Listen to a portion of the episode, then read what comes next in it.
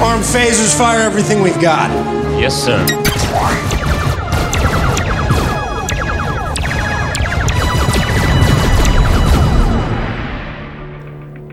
Olá, aqui é o Zona Neutra Blasts, disparos de cultura pop direto no seu celular.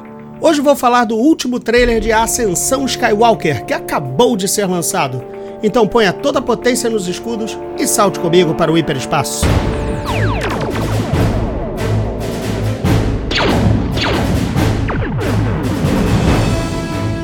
Pois então, pessoal, chegou o último trailer. Agora é esperar 20 de dezembro a chegada de Ascensão Skywalker, encerramento da saga Skywalker, episódio 9. Desde 1977 a gente tá aí na luta e esse trailer ele foi, digamos assim, o grande genérico, né? A gente teve o teaser lá atrás mostrando as primeiras imagens, as primeiras ideias e um monte de coisas para provocar polêmica.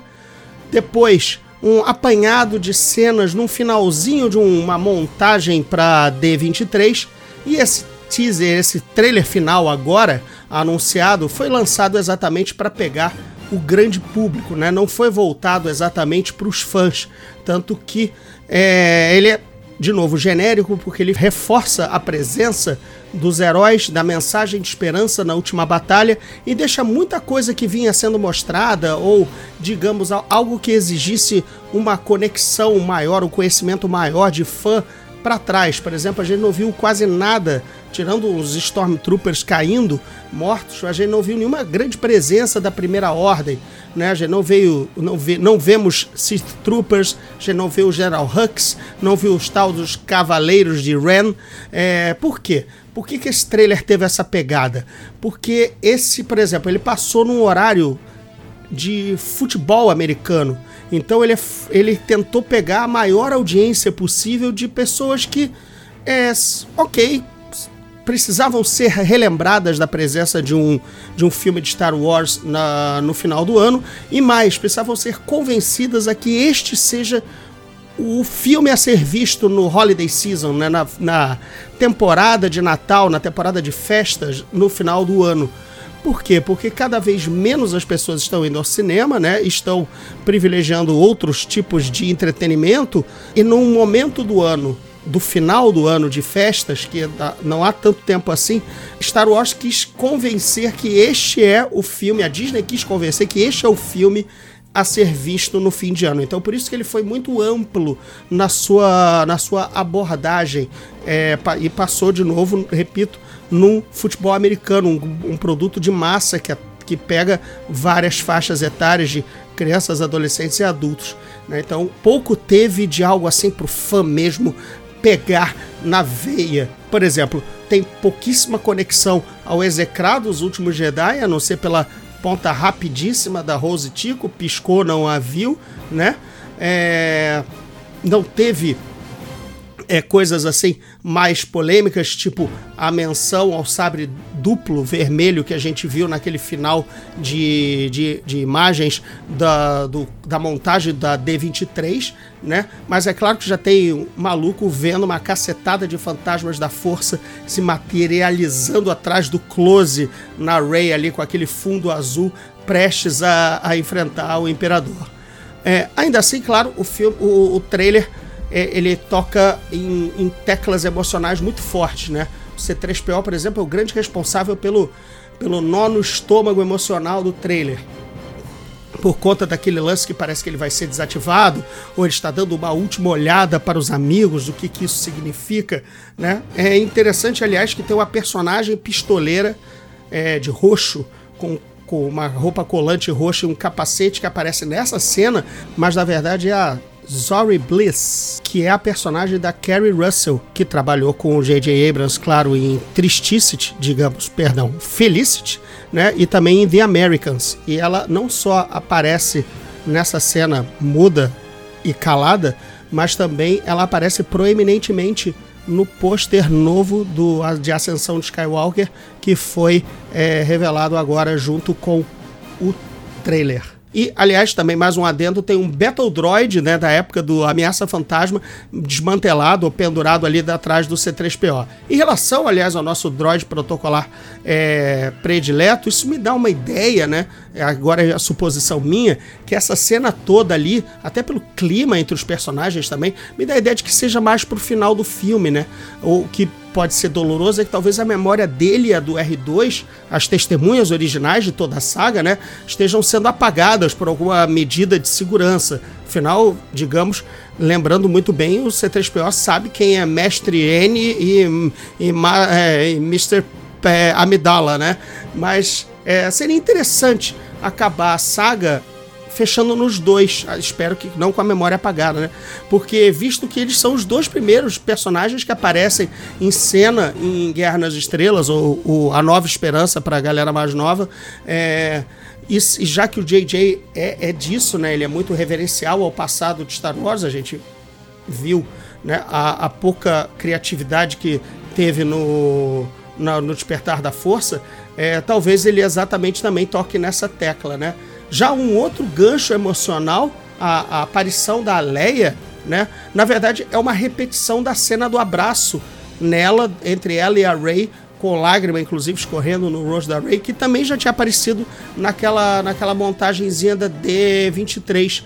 É, o que aponta que talvez o material da sobra, de sobra usado para que a Carrie Fisher aparecesse no terceiro filme seja pequeno, né? Ou, ou estão guardando trunfos é, de coisas que exatamente ah, vamos surpreender o público com o material, as sete chaves da Leia para encerrar em grande estilo a participação dela, até para também dizer qual o destino que ela vai ter no filme, visto que a Carrie Fisher não está mais entre nós para rodar cena nenhuma, né? É, e só para dar uma amarrada final, né? A gente já teve aí a outro grande, a grande presença ou ausência presente é o Palpatine, né? Fazendo sua narração sempre com os melhores diálogos de Star Wars, com aquela voz dele clássica, aquele cacarejo, né? De, de, desdenhoso que só o Ian McDiarmid consegue fazer, né? É, o que, que a gente já chega ali? A gente vê uma enorme frota de, de de Star Destroyers, hum, que parece estar sendo mantido dentro de uma nebulosa. Seria um segredo do Palpatine, uma medida de contenção caso o, o Império caísse, né? Então, fica difícil, ainda que a cena seja linda, a gente já teve uma visão dela de novo no teaser da D23 e agora a gente viu essa frota gigantesca de Star Destroyers das antigas é, sendo combatidos, né? O próprio, aliás, falando em silhueta de nave, é, o próprio Palpatine aparece em silhueta, né? Parece conectado a uma estrutura que, que dá a ideia que anda como uma estátua, uma aranha gigante. E falando também em aranha, né? E ainda sobre o imperador, aquele trono que aparece com o design de aranha, ele foi feito originalmente para o Retorno de Jedi em 1981. Aquilo é um design aproveitado do Ralph McQuarrie, designer da trilogia original, feito então para o filme de 83, mas um desenho datado e assinado de 81 que volta a ser usado. Cena, é claro, Sala do Trono, a gente viu uma, uma um confronto da Rey e do Kylo Ren na sala destruída do Retorno Jedi, aí sim da Estrela da Morte 2, né? E curiosamente a gente viu também um tag team entre a Rey e o Ren, adoro essa dupla é, caipira, é, destruindo o que seria o altar do Darth Vader, um altar ao Darth Vader, em uma estranha sala imperial branca, né? Isso que dá para inferir de tom emocional e de abordagem do trailer, mas como sempre a gente está vendo de novo muitas muitas ambientações fantásticas que não parecem correlacionadas. É, vai como todos os, os, trailers de Star Wars, eles mentem muito na edição, indicando que as pessoas estão numa situação quando na verdade estão em outra, ou estão, ou estão fora do tempo, ou não estão dialogando entre si, mas parece, parecem pela montagem. A gente já foi enganado antes e com certeza está sendo enganado agora. Né? É, um último com comentário é que esse será o filme mais longo da saga. Vai ter oficialmente pela, pela, pela divulgação da Disney 155 minutos, ou 2 horas e 35 minutos, vencendo por 3 minutos os últimos Jedi. Pode até ser é, em créditos, em volume de créditos, já que o filme parece ser ainda mais ambicioso, ou de fato vamos ter realmente mais três minutos de dramaturgia aí em A Ascensão Skywalker. Agora, galera, só dezembro, dia 20 e com muita especulação. E um, um detalhe, né? Eu falei lá na frente sobre o objetivo desse trailer ter sido realmente ser abrangente e pegar um grande número de público, que não exatamente os fãs que já estão condicionados, já sabem a data de estreia, já estão fazendo altas conspirações em cima do que foi visto antes. Esse trailer aqui pouco alimenta, ainda só mais em cima do que eu falei do C3PO e do Palpatine, mas é só nessa primeira uma hora de pós-trailer um dos maiores sistemas de pré-venda de ingressos nos Estados Unidos, de operadoras de pré-venda de ingressos, ela já teve simplesmente o dobro de ingressos vendidos na pré-venda do que Vingadores Ultimato. Então eu acho que o trailer cumpriu o seu objetivo como peça de marketing, beleza? Então é isso, galera. Vamos ficando por aqui, tá? Se você é fã do Zona Neutra, não deixe de conferir a loja virtual com a camiseta do podcast em www.montink.com.br barra loja barra gordirro para adquirir a sua. Eu vou deixar esse link complicado no post do Anchor, beleza? Me sigam também, arroba gordirro no Twitter e no Instagram.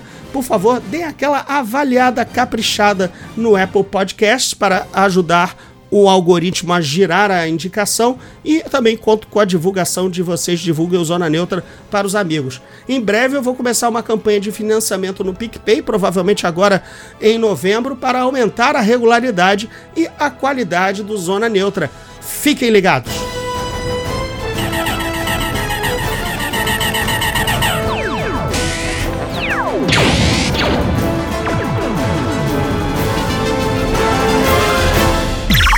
Esse podcast é produzido pela Fulano de Tal Produtora.